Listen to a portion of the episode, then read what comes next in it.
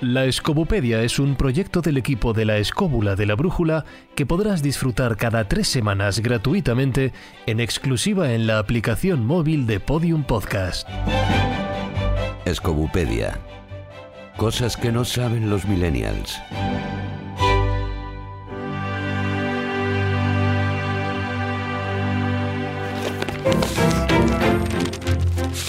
En el tomo de hoy, Litolatría es un término procedente de las palabras griegas litos, piedra, y látrebo, adoración. La litolatría es la adoración a ciertas piedras consideradas sagradas y por extensión a la tierra y a ciertos dioses que la protegían, una práctica de la que se pueden encontrar ejemplos en multitud de lugares de nuestro planeta. damos la palabra a Juan Ignacio Cuesta. Litolatría efectivamente es la adoración de las piedras. Es un culto que se consideró pagano en su momento, tan antiguo, tan antiguo, que prácticamente se pierde en la, memoria de los tiempos y que está asociado fundamentalmente a figuras que todos conocemos, como el menhir, como por ejemplo el cromlech, como por ejemplo los túmulos, la litolatría es la adoración de las piedras y a los litólatras se les conoció ya en época, en época romana como los veneratores lapidum. Este es un culto en el que podíamos hablar que la pareidolia es fundamental. Los pueblos antiguos, cada vez que veían que una piedra o que un, objeto cualquiera de la naturaleza tenía forma de algo que era perfectamente reconocible, pues enseguida le ponían la patina de que era un dios, como sucede, por ejemplo, en algunas zonas de España, por ejemplo, en, la provincia de Cuenca, donde se puede encontrar una piedra que tiene una cabeza de serpiente, y que se asoció, se asoció rápidamente al culto del dios Taranis, de la diosa Epona y y, algunos otros dioses del panteón, fundamentalmente Lug. La litolatría, además, eh, se mantiene a lo largo del tiempo, de tal manera que cuando llega el cristianismo al mundo, eh, todos aquellos cultos que celebraban los druidas y que estaban relacionados con las piedras, se cristianizan porque no hay manera de quitárselos de en medio. En el treceavo concilio de Toledo, bajo, digamos, la, los auspicios de Martín de, Braga, ¿eh? se establece la condena de los veneradores lapidum, de los veneradores de las piedras. Pero jamás se pudo evitar que la gente siguiera adorando a las piedras. ¿Por qué? Porque era algo que estaba muy arraigado dentro de la tradición. Entonces, ¿qué es lo que hizo la Iglesia? Pues muy sencillo coger estas piedras y cristianizarlas colocándoles cruces y haciéndoles una serie de signos para decir, bueno, es que esto pertenece al ámbito, al ámbito cristiano, pero realmente es muy difícil. Eh, un sitio, por ejemplo, donde se ve perfectamente el fenómeno litalátrico, cómo evoluciona a, o, es, o es de alguna manera transformado por la religión católica, es en la cueva de Conquezuela, en la provincia de Soria, donde está claro que existe una cueva, un santuario claramente litolátrico, donde la gente iba a llevar sus armas eh, posiblemente para dotarles del poder telúrico de la tierra, haciendo una serie de cazoletas e incisiones, y como no se pudo evitar nunca que fuera la gente allí a realizar romerías y a, y a, realizar este tipo de cultos o el recuerdo de este tipo de cultos, ¿qué es lo que hicieron? Le colocaron al lado la ermita de la Santa Cruz y entonces ya pasó de ser los ritos paganos a ser ritos cristianos. Eh, esto se ha dado prácticamente en, en, en, toda España. Por ejemplo, tenemos eh, un ejemplo claro de culto litolátrico en la iglesia de Can Guardionís. En la iglesia de Can Guardionís, que está construida encima de un dolmen, un dolmen que ya era un lugar sagrado desde tiempos muy antiguos. Pero no solamente esto, también podemos encontrar esta veneración a esos dioses de la naturaleza extraños y desconocidos en lugares como, por ejemplo, la Basílica de Santa Lucía del Trampal, que teóricamente es de época visigoda, pero que está reconstruida con las piedras de un santuario dedicado a deidades muy antiguas como son Endobélico y Ataecina. En fin, podemos decir que la litolatría, en, en, definitiva, es algo que el hombre ha mantenido siempre. Y sobre todo por una explicación que nos da Mircea Elía de Herreros y Alquimistas. La primera experiencia que tiene el hombre de que existe por ahí fuera unos dioses que le dan, digamos, eh, elementos para poder sobrevivir es la caída de meteoritos.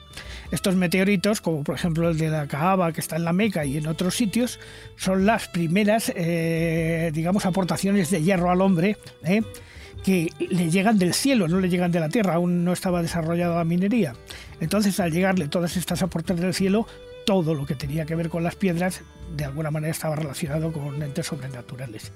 Y de ahí es de donde nace esa pasión literátrica que llega incluso hasta nuestros días, porque incluso hoy día, eh, como la religión no pudo, o la religión oficial no pudo terminar con todo ello, convirtieron eh, los hechos literátricos, por ejemplo, en los cruces de caminos, en los cruceros, en los cruceros, por ejemplo, en la zona gallega y tal, que están eh, normalmente colocados encima de una figura de una serpiente, ¿eh? de una serpiente, ¿por qué? Porque es la energía de la tierra que había justamente por debajo de ese crucero o los famosos cruces de caminos en los que los romanos colocaban una especie de una especie de, de, altarcillo dedicado al dios Mercurio, a otros dioses protectores, y que al final se han convertido en lo que se llaman los majanos, que son montones de piedra que se van llenando poco a poco en recuerdo de las almas de los difuntos, ¿eh? los milladoiros, majanos y, y, todo este todo este tipo de cosas que nos vamos encontrando por los caminos. Hoy día incluso en el camino de Santiago hay uno muy famoso que es el que está en la Cruz de Ferro, ¿eh? subiendo desde, desde el Ganso hasta Manjarín, que eh, vamos a encontrar en la Cruz de Ferro ese, ese monte, ese majano, ese villadoiro, que va llenando la gente con sus piedras sin saber que realmente eso tiene su origen en el óvulo que en la época romana se daba al dios Mercurio. Eh, en definitiva, la litolatría es algo muy antiguo, realmente muy antiguo, como en Muxía, donde existe una piedra en forma de vela, que sería la vela del supuesto barco en el que accedió la Virgen a las costas gallegas. Y allí existe la costumbre de que las mujeres pasen por debajo de esta piedra para que las mujeres fueran fértiles. De ahí viene una expresión que conocemos hoy día, que es la de pasar por debajo de la piedra. ¿eh? Eh, bien, mm, es que los cursos litoláticos se han desarrollado tanto alrededor del mundo porque, claro, si saltamos el charco, también vamos a encontrar cultos litolátricos prácticamente por todas partes. Por ejemplo, lugares como Sacsayhuamán o, por ejemplo, en Machu Picchu, donde tenemos el Inti, que es el gran falo del sol, por decirlo de alguna manera. En fin, la idolatría es algo que sigue presente en nuestras vidas, queramos o no, porque al final, en definitiva, hoy día todos los instrumentos y, todas las artes religiosas a las que adoramos también están construidas en piedra de algún modo, cristos, cruces de caminos, todo lo que podamos imaginarnos. Es difícil deslindar al hombre de la piedra ¿eh? relacionado con la religión.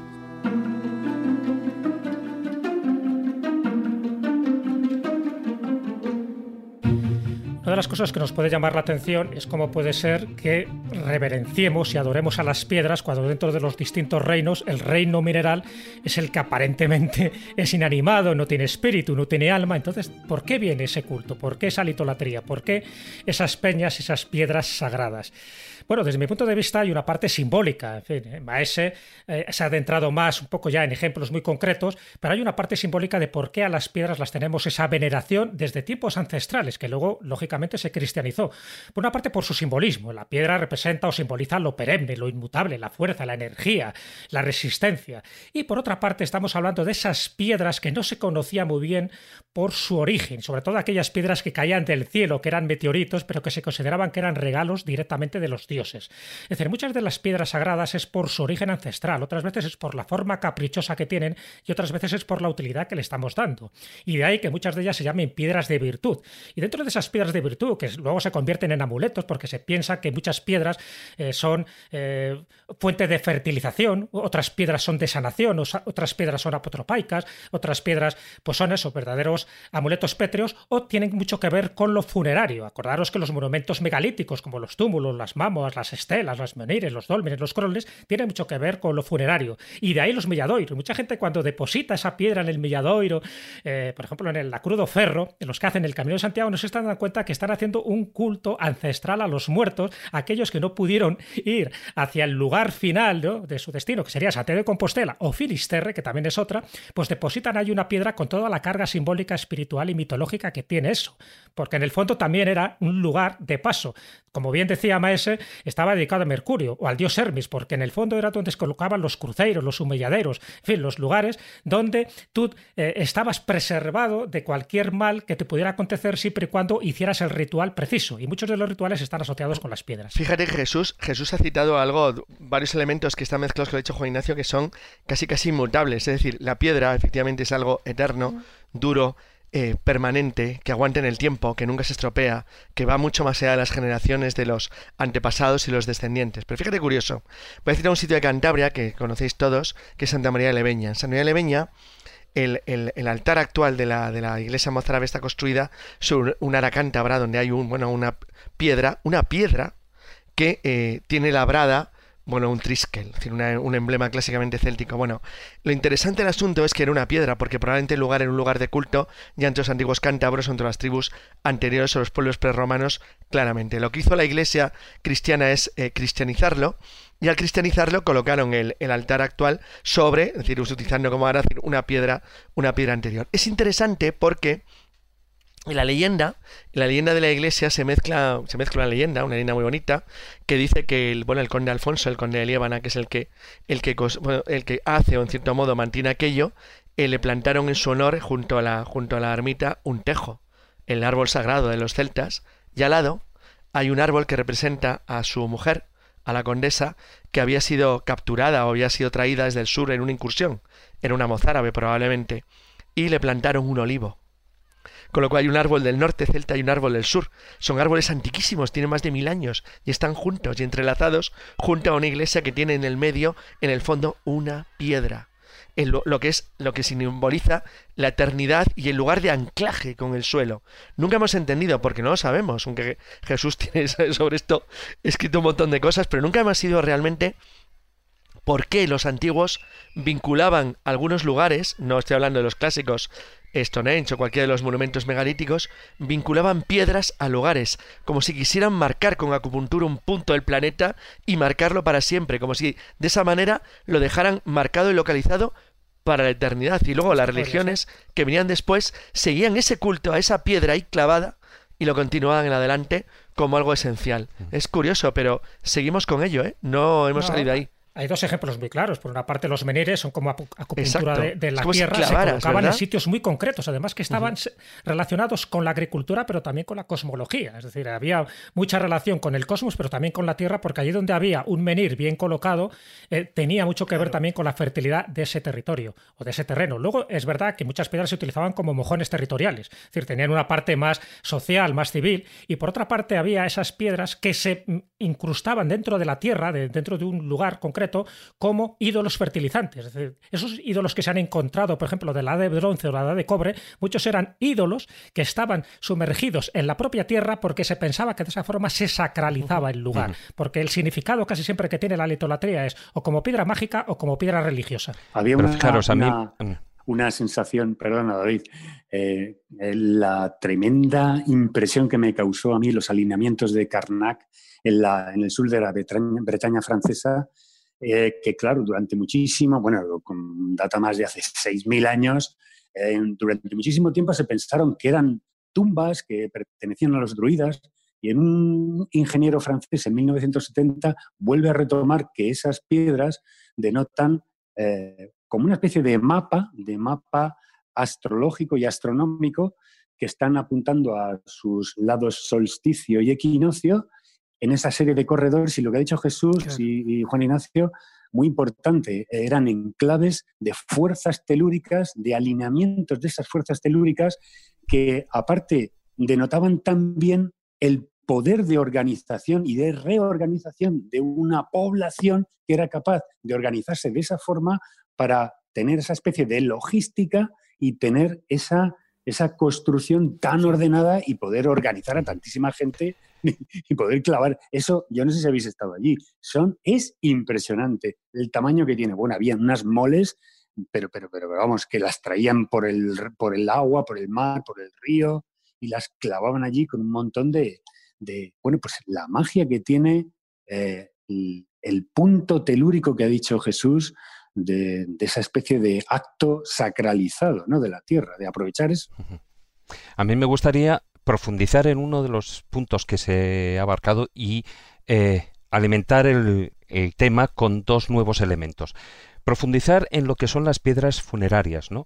Porque las piedras funerarias, bien sean megalitos, menires, etcétera, estelas, em, lo que simbolizan es que em, más que marcar el punto donde hay un muerto, son eh, simbolizan la morada de hecho, la casa de los muertos y de sus espíritus, porque hay muchas creencias que mantienen la idea de que el alma de los difuntos estaba en las mismas piedras, no debajo de ellas, sino en ellas mismas ejerciendo, eh, por decirlo de una manera, las buenas acciones sobre los vivos y convirtiéndose en agentes protectores de la vida.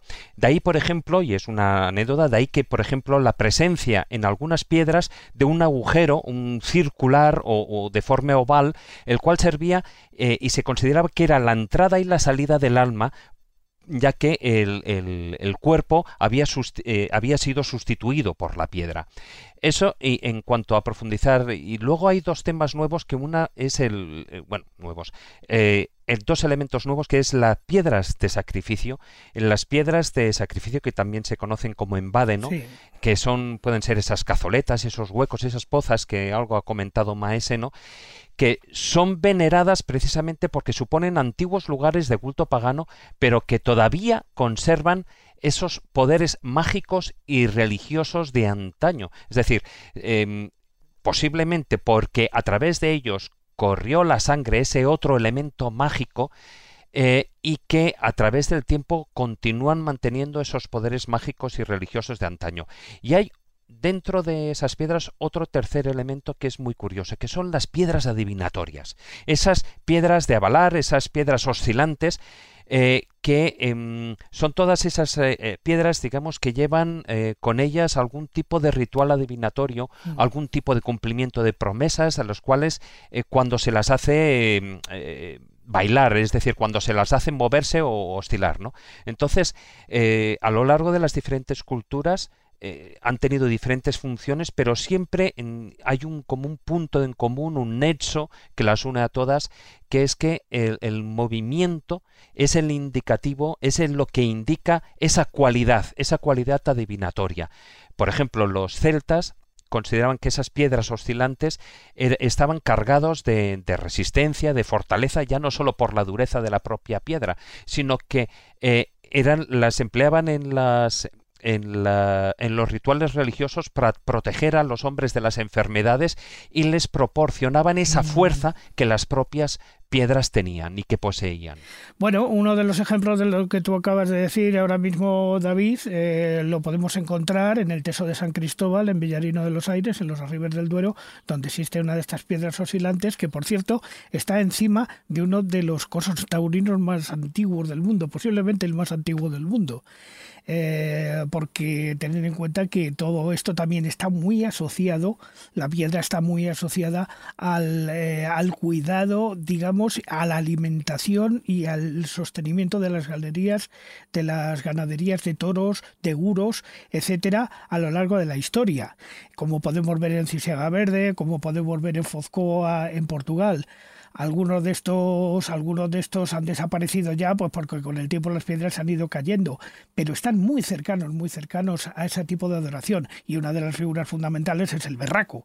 El berraco no deja de ser un elemento de piedra que no sabemos muy bien para qué servía, no sabíamos si era un dios o un delimitador de, de, de haciendas de ganadería, pero realmente todo el mundo betón está determinado por el berraco, que no deja de ser una forma litolátrica que tenemos presente en España por todos los lados. Y además os habéis fijado en un detalle, todo este tipo de monumentos, de construcciones paganas, es decir, donde tú trabajas deliberadamente la piedra para crear una forma, una forma antropomórfica o animalesca, como puede ser los berracos, luego con el cristianismo se les colocaba una cruz, o bien se le grababa la cruz en la piedra o se le colocaba una cruz encima de un peñasco, de una, de una piedra, en fin, para cristianizarlo, porque se pensaba que de esta forma quedaban con conjurados los espíritus demoníacos que podían anidar en esa piedra y entonces pues ya tenían otro tipo de virtud, ¿no? Así que es muy interesante todo eso y un poco indicar algo que pasa muy desapercibido en muchísimos pueblos, que son las peñas deslizantes o resbaladeras, que tienen esa función, por una parte, adivinatoria, pero por otra parte, fecundante. Se pensaba que cuando tú te deslizabas, sobre todo si era una mujer, en fin, en, en edad de procrear, el hecho de pasar o deslizarse por esa piedra parece que le daba una serie de virtudes que favorecían que al cabo de nueve meses, me imagino que haciendo antes otro tipo de actos, pues pudiera eh, no solo quedarse embarazada, sino también tener descendencia. Bueno, pues eso es muy importante, el valor eh, que tiene la piedra, no solo para curar, no solo para proteger, no solo para dar suerte, sino también para procrear. Y hay multitud de ejemplos que se podrían citar a este respecto. La Escobupedia responde. Abrimos la sección de preguntas frecuentes. ¿Podríais mencionar algún lugar en España donde encontremos ejemplos concretos de cultos litolátricos? Yo citaría uno en concreto. Citaría uno en concreto que sería eh, la ermita del Alto Rey de la Majestad, eh, en una sierra olvidada en la provincia de Guadalajara, cuyo altar mayor es una piedra que es un altar que dedicaron los celtas al dios Lug. o sea, eh, este es un lugar bastante, bastante interesante. Otro sería, por ejemplo, Oliete, Oliete, donde existe una piedra con un agujero que en los solsticios deja pasar el sol en una determinada dirección. ¿eh? Y reúne miles de gente en los solsticios allí para ver cómo el sol entra por ese agujero y al final se va a depositar en un punto muy concreto y en un signo muy concreto que hay en otra piedra que está enfrente. Habéis hablado del fenómeno de adoración a piedras venidas del cielo. ¿Es muy común encontrar ejemplos de este tipo? Es muy común, lo que pasa es que antes se las daba una veneración distinta a la de ahora. Ahora ya sabemos el fenómeno por el que ocurre esa caída de piedras, pero antiguamente se pensaban que eran auténticos regalos de los dioses. Es lo que se llamaba un betilo, un betilo que viene de una palabra que significa bet, el, que es la morada de Dios. Y alrededor de esa piedra, la más característica es la caaba, la que está en la Meca, todo ese recinto, ¿no?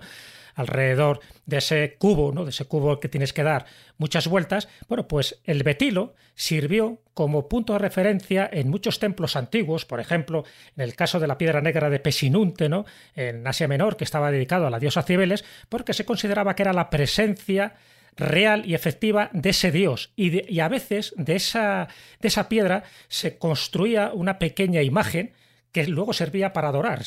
La propia piedra en el lugar donde caía se consideraba que era una sismundi, que era el contacto entre la tierra y el cielo y por lo tanto ese regalo que los dioses daban para favorecer a ese pueblo a efectos de protección.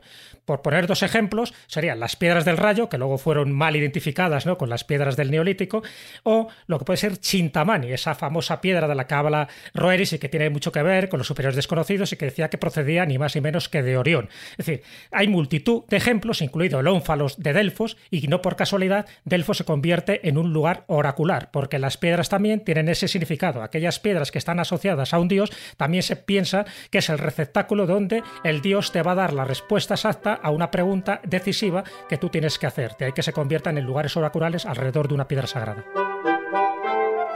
En el próximo tomo conoceremos la vida y obras de la artista Hilma af Klint.